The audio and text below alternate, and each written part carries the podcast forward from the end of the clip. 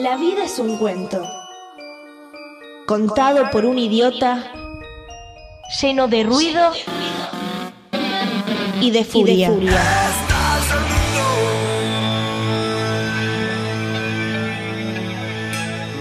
Que no significa nada. El sonido y la furia. Un programa no solo literario.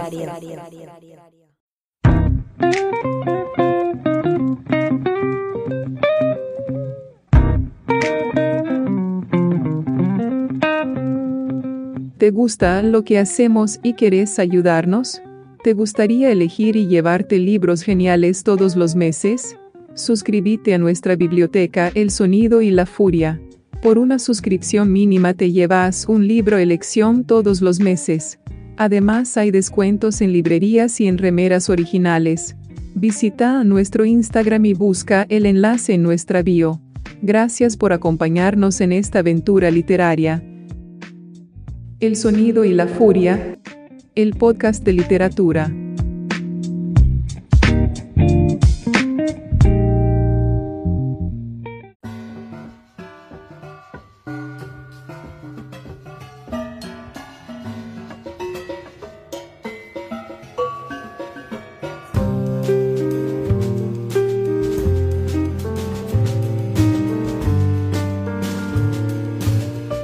Sean bienvenidos y bienvenidas al Sonido y la Furia en estas conversaciones de verano que vamos a estar llevando adelante, que hemos intitulado Charlas en OJ, nada más para ponerle algún título. Hoy vamos a estar charlando con Mercedes Halfon, autora del Trabajo de los Ojos. Último trabajo fue Diario Pinchado. La, la conocerán muchos también de sus columnas en página 12. Y, y bueno, en Anfiga también has escrito. ¿Querés comentarnos un poco, como para empezar, antes de adentrarnos en Diario Pinchado, que ya les comento, es un libro que publicó Entropía y que tiene mucha poesía, antes de meternos un poco de, lo que va, porque en realidad quizás de, lo que va el libro es lo menos interesante también. No sé, ahora lo vamos a charlar un poco en el sentido de que este viaje a Alemania, que es una ciudad que nos ha dado muchos textos también en la última, la última época, eh, es una historia de algo que no sucede o que no sucede como se piensa. Digo, comentame un poco cómo nació este diario y bueno, si querés también un poco de si corresponde decirle novela o está bien simplemente diario o qué es este libro. Eh, no, no, sé bien cómo nació, ¿no? Cómo nacen la, los textos. Yo hice un viaje a Berlín en 2015 eh, que es un viaje distinto al que se cuenta en la historia porque yo fui con mi hijo chiquitito, que tenía en ese momento cinco años. Entonces, bueno, obviamente el viaje giró alrededor de, de, viajar con un niño pequeño que se cansa caminando dos cuadras. Entonces, simplemente el, el, quedó de, de, ese momento en el que yo llevé un diario, quedaron las visitas a los museos, a los, a los teatros, a algunos lugares así como históricos que, que cuando vas a Berlín vas a conocer. Y en algún momento, como, no sé, hojeando ese cuaderno, que también era un cuaderno donde yo escribía un poema, y, no sé, una dirección de un lugar a donde tenía que ir, ¿no? Como esos cuadernos donde medio va todo junto. Encontré esos fragmentos de Berlín y no me, me parecieron que había algo, entonces los pasé a un Word y empecé a trabajar como con la idea de escribir algo sobre Berlín. Eh, y después, bueno, sobre eso se, se, imprimió una historia que podemos decir de ficción, que es la historia de esta chica que, que viaja a Berlín a encontrarse con, con un novio, con, una pareja de ella que está becado ahí en esa ciudad eh, con una beca de escritor. Y bueno, cuando, cuando llega se encuentra que, el novio está muy atareado y, muy ocupado, entonces ella queda un poco a la deriva en una ciudad que no conoce, no se orienta, le cuesta el idioma, no es una muy buena turista. Entonces, eh, de todas esas sensaciones de, extrañamiento, se van transmitiendo en, en el texto. Eh, después, con respecto al género, digamos, es un diario, pero un diario ficcional, ¿no? No es un, no es un diario como esos diarios que uno lee de, de un escritor, eh, los diarios de Emilio Renzi, que de todas maneras podemos preguntarnos, ¿no? Como si, si hay ficción, si no hay ficción, ¿no? Siempre esa pregunta es válida. Pero en este caso claramente es un diario de ficción, eh, entonces el género sería novel, que por, una cuestión de extensión, ¿no? No, no, no por otra razón, ¿no? Es como una novela breve. Sí, de hecho la, edición es chiquita, es un libro chiquito y son poco más de 100 páginas, así que recuerdo cuando lo leí, lo leí en un día, por ahí un día y medio, pero siendo vago, digo, no, es un libro que, se lleva. Y bueno, hablaba mucho de que hay mucha poesía, ¿no? También es una excusa de, tu parte, creo yo, para también soltar ese lado poético, ¿no? Sos una gran lectora de poesía, por lo menos las veces que te he leído de más, sos, estás muy al tanto incluso de poesía contemporánea. Sí, soy, soy muy lectora de poesía, me gusta mucho la poesía. Quizás ahora no esté escribiendo tanto poesía, eh, o no esté escribiendo poesía, pero, pero sí leo mucho. También estoy en, doy talleres en los que también trabajamos con poesía. Algunos de los chicos que vienen y chicas son poetas. Y estoy en una materia de la UNA, de, la carrera de Artes de la Escritura, que es Poesía 3. Así que, digamos, tengo mucho contacto con, con la poesía desde siempre y fue el primer género que, que naturalmente escribí ¿no? en la adolescencia. Lo primero que me nació en relación a la literatura fue escribir poemas. Eh, no sé bien por qué, pero ¿no? algunos empiezan escribiendo cuentos, otros empiezan escribiendo poemas, y yo empecé escribiendo poemas. Entonces, eh, la poesía siempre es, una inspiración, un, no sé, un lugar donde, donde ir a encontrar eh, cosas que, por ahí no encuentro en otro lado. Y algunos poetas o algo que, esté leyendo ahora como para recomendar, ya que estamos con la chance para lo que nos estén escuchando eh, de, poetas, por lo menos que, que te marcado, no necesariamente en diario pinchado, ¿no? A mí me gusta, no sé, varios poetas me gustan mucho, poetas a los que siempre vuelvo, ¿no? Como esos que, que relees y, y volvés y demás. Eh, mencionaría, digamos, a Mark Strand, que es un poeta canadiense eh, que, trabajó muchos años en, Estados Unidos, o sea, un, poeta de Norteamérica, que tiene una poesía muy narrativa también, pero muy con, una pátina un poco surrealista. Eh, que es un poeta así muy misterioso, que siempre tengo muchos libros de él por acá y como que cuando quiero escribir o cuando estoy así medio no sé qué, voy y agarro un libro de Mark Strand, que siempre encuentro como un clima, los poemas de él tienen un clima así como muy melancólico, eh, esto, misterioso, ¿no? Como que hay algo que siempre queda como inacabado, que, me gusta. Después me gustan mucho los poetas de Nueva York, de la Escuela de Nueva York, John Ashbery, eh, Kenneth Koch, eh, James Kyler, como esos poetas que son unos poetas más, más lúdicos, más divertidos, más impresionistas, no, tan intelectuales. también me gustan mucho y bueno, obviamente voy a decir a Juana Vignosi, que, es una poeta eh, a la que conocí y quise y, de la que soy responsable de su obra, que también es una poeta que cuando me vuelvo a encontrar, no es que vaya a releer, pero a veces me encuentro en internet con un poema de ella y siempre me, deja algo. Y bueno, yo trabajo con, su archivo, entonces al estar en contacto como con sus papeles y con sus búsquedas, eh, también, ¿no? Siempre, siempre digo, qué buena poeta, ¿no? Sí, bueno, en el caso para volver también un poco a Adrián Pinchado que decía que hay muchos, eh, a ver, voy a tratar de tener algunas partes marcadas como para ilustrar también un poco. Eh, les leo algo para los que no lo hayan leído y a ver si, si se enganchan, ¿no? Existieron escuadrones de mujeres, las Frauen, que se ocupaban de retirar los escombros del centro de la ciudad. 75 millones de metros cúbicos de escombros. Las mujeres siempre fuimos consideradas buenas administradoras de los casos.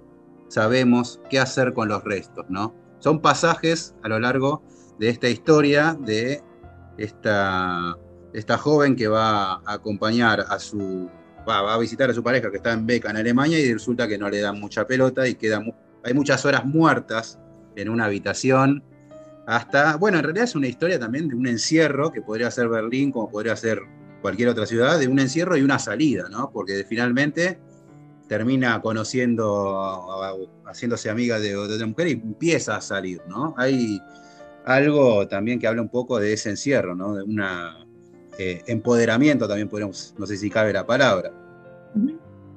Es como un encierro autoinfligido, porque en realidad nadie le, nada le impide salir. O sea, no, tienen. No, no es celoso la pareja en ese sentido. No es celoso, no hay una persecución política. Es simplemente que a ella le cuesta salir, le cuesta orientarse, eh, está como temerosa. No se siente cómoda y, no se siente bien, está triste. Y cuando uno está triste a veces todo sale mal, ¿no? Como que no, no podés hacer un budín, no, no, no podés escribir una nota, no podés hacer nada. Y a ella le pasa un poco eso, estar en una ciudad, todo diría una ciudad en Europa, ¿no? Como qué bueno viajar, estar en Europa y ella no, no puede encarar eso, que dan un poco de ganas de cachetearla y decirle, salí, o sea, que es un poco lo que algunos personajes le dicen, la madre le dice, no puedo querer que no salgas, eh, Francesca, que es una amiga, Francisca se llama en la novela, eh, también le dice, vamos, salgamos, bueno, finalmente ella sale, ¿no? Entonces, a veces yo pienso que el texto es un poco, empieza como diario y termina como novela, ¿no? porque la última parte del, diario es, es, como la más ficcional, incluso la más imaginaria, ¿no? porque no, sé si da para adelantar mucho, pero algunas de las cosas que la protagonista hace eh, son inventadas, no, no, sé si esas cosas se hacen en Berlín, ¿no?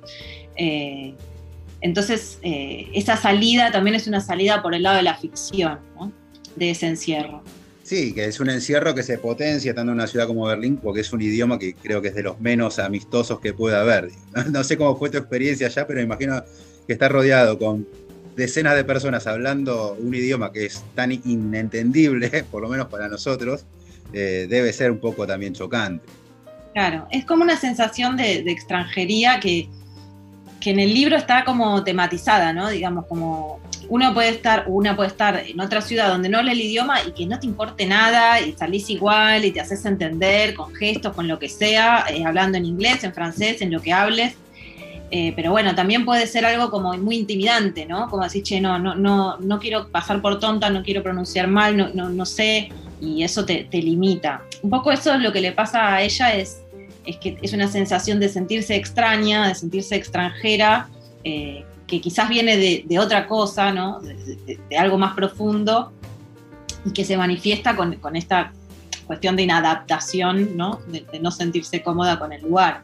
Sí, así que obviamente que lo que lo recomendamos, nosotros llegamos al libro porque el año pasado, o sea, salió en diciembre del año pasado, si no me equivoco, o sea que es un libro de este año prácticamente, pero te había nombrado Martín Cogan hacia el toque y dije, uy, se me escapó, ese libro lo conseguimos y bueno, de ahí que te leímos y te contactamos después para, charlar, así que obviamente que lo recomendamos ampliamente. Y como para ir eh, cerrando también eh, la, charla, quería aprovecharte también para consultarte por los libros, o sea, en tu tarea en, página 12 hablas mucho de las novedades. Y bueno, ya que estamos en esta época en que hay que hacer recuentos de libros y demás, ¿qué recomendás? ¿Qué leíste este año que, que quieras recomendar o que te hayan quedado y digas, oh, estos libros, la verdad no me lo esperaba?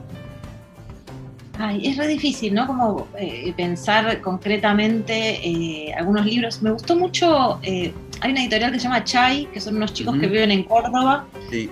sobre Urquía y Santiago La Rosa, que tienen una editorial muy linda de traducciones, ¿no? Libros en general de norteamericanos, pero también de otros lugares salió un libro de una pintora eh, de Londres que se llama Celia Paul, o Paul, no sé cómo se pronuncia. El libro se llama Autorretrato. Mm. Es una pintora eh, de los 80, o sea, como de la generación de, los, de los 80 en Londres. ¿no? Eh, ella fue la, mujer mucho tiempo de Lucian Freud, que es un pintor muy famoso, el nieto de Freud, Sigmund Freud. Bueno, y, es una autobiografía, pero muy anclada en pinturas, ¿no? Como que ella habla mucho sobre su proceso de, de trabajo, y está escrito de una forma muy sencilla, muy simple, muy limpia y al mismo tiempo muy profunda, que, son las escrituras que más me gustan, ¿no? A veces escribir sobre, sobre pintar o escribir sobre hacer música o escribir sobre otra disciplina, a veces es difícil, ¿no? Pasar a palabras es eso que pasa y ella lo hace de una manera extraordinaria. Eh, creo que fue el libro que más me gustó, que además viene con pinturas, eh, así como, ¿no? en blanco y negro, pero después uno las puede buscar de, de Celia Paul, Autorretrato. Ese libro me encantó. Ese no, no lo tenía, eso que de Chai lo, voy siguiendo a medida que van sacando cosas. Que salió, salió hace ah. muy, poquito. Ah, mira, sí, de hecho, bueno, ahora no se ve, pero bueno, ahí arriba tengo todos los libros de, Chai que de momento le dije que los, los, compro todos. Y me, no sé, cuando en la época que había salido le llamé el Brinkley, otro Manhattan, toda la, primera tanda, sí. Súper recomendable lo que laburan ellos. El último, salió a principios de noviembre, así que ah, está ahí, recién salido del horno. Eso me encantó. La, me gustó mucho, eh, eh, para decir algo de poesía, el libro que salió editado mm, de Cristina Peri Rossi, que se llama Detente, Instante, eres tan bello, que es la obra completa. Salió por Caballo Negro, que es una editorial de Córdoba. Son unos poemas buenísimos, desde los 70 hasta ahora, y ahora ella salió premio Cervantes, se ganó el premio Cervantes. Ah, Una escritora uruguaya que vive en España desde el exilio, no, nunca Ah, volvió, y es una poeta muy, muy impactante, muy buena. Ah, no la tenía eso. Así que bueno, dos buenas recomendaciones. Yo no sé si estás saltando, me imagino que te puede interesar, que es uno que nos llegó de, de Impedimenta este año. Ya te digo el nombre, que era un- una crónica eh, crudísima de, una, de la historia de una mujer que quiere abortar en Rusia.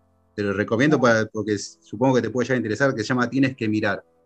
Lo habíamos mencionado Mirá. también como uno de los libros del año, que, pero viste esos libros, esas crónicas crudas que vos decís, bueno, eh, aprovecho y te, te transfiero esa. Bueno, me interesa.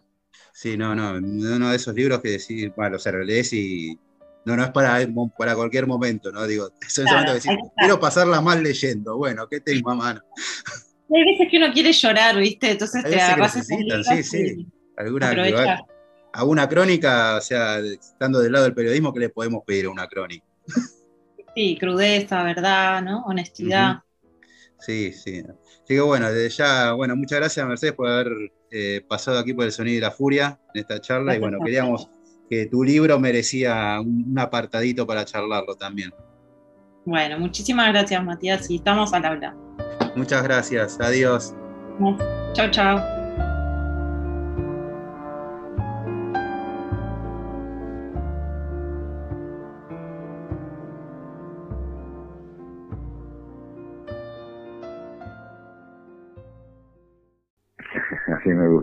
Aguante la literatura. Te mando un abrazo muy grande.